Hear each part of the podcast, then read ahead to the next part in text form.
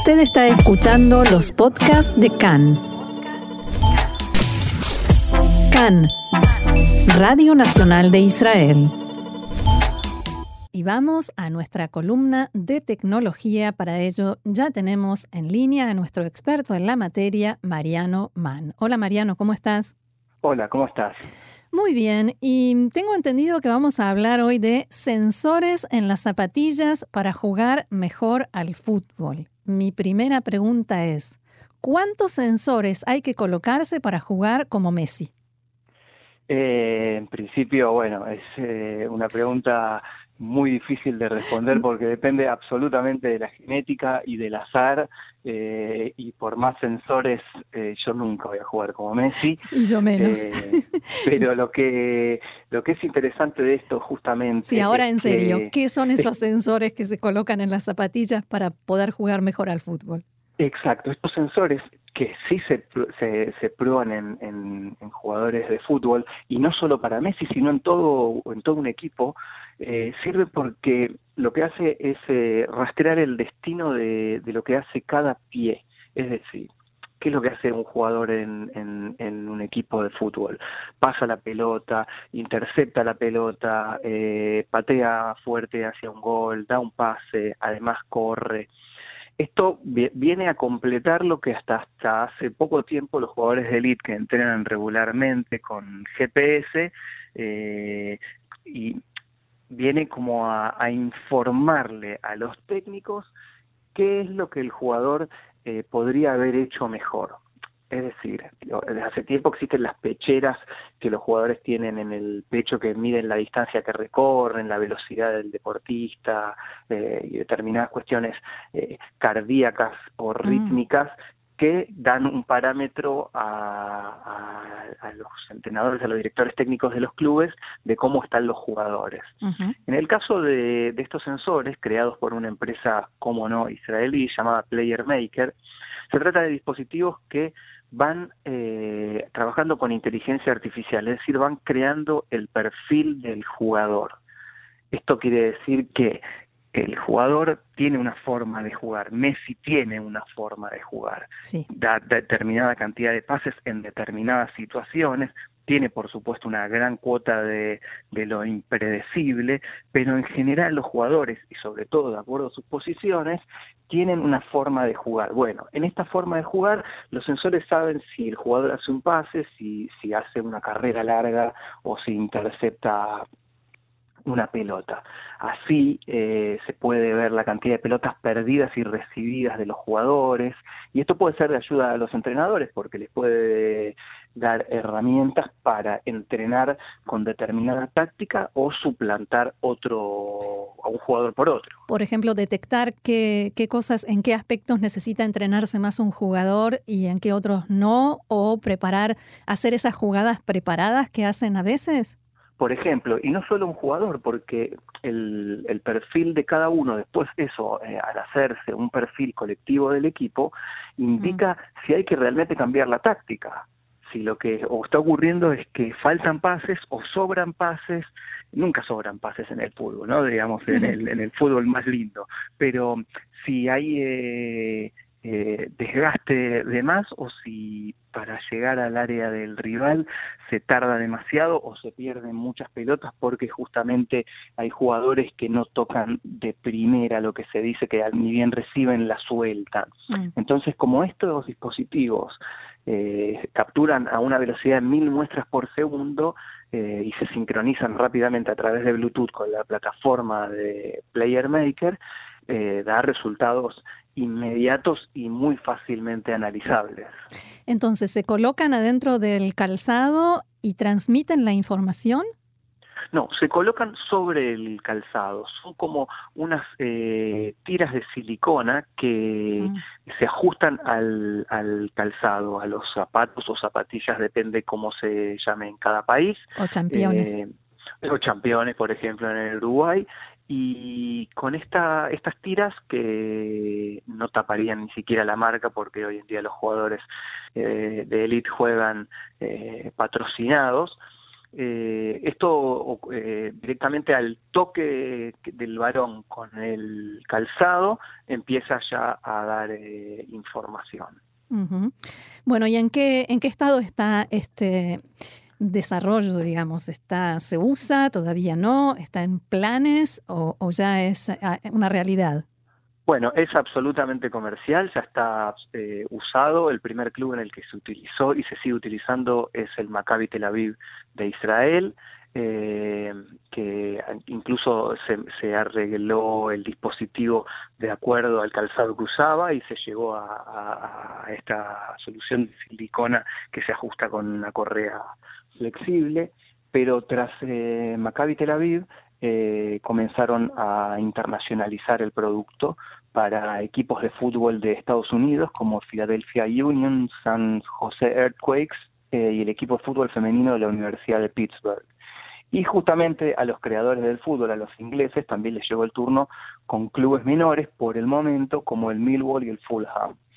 Eh, es decir, que esto ha sido ya promocionado, probado y comprado por suscripción por diferentes equipos. Lo más reciente es que la selección eh, argentina de fútbol sub-23 que se prepara para los Juegos Olímpicos la utilizó en un torneo que tuvo a mediados de noviembre, eh, en el que participó a mediados de noviembre en, las Islas Canarias y que fueron campeones, los argentinos fueron ah. campeones. No sé si será por eh, los sensores, los, de Player Maker o no, pero ya la Argentina sub-23 que va en camino al torneo periolímpico eh, en Colombia para jugar, eh, para tratar de clasificar para las, los Juegos Olímpicos de 2020 en Tokio, utilizaron también estos sensores.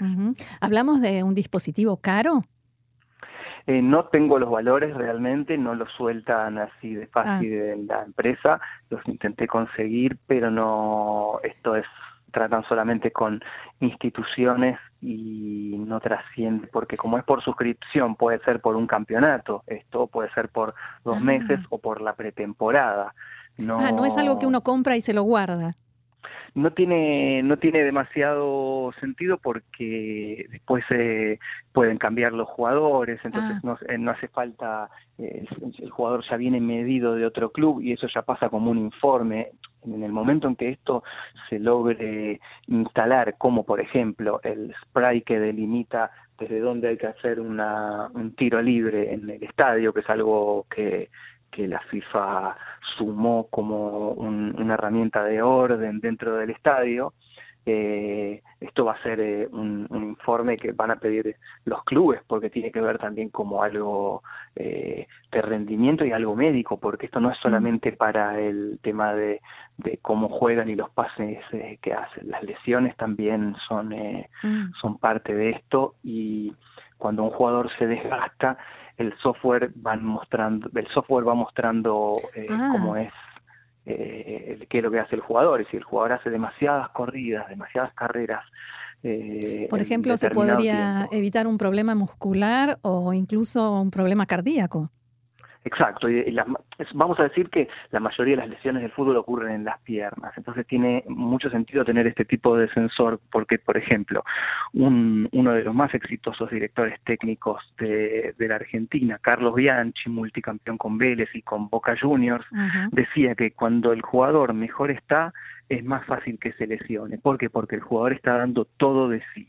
En este caso, al tener estos informes, eh, justamente en las piernas, eh, bueno, estaría dando parámetros de si el jugador debería bajar la marcha o, bueno, si acelerarla también en el caso de que sea un jugador un poco vago.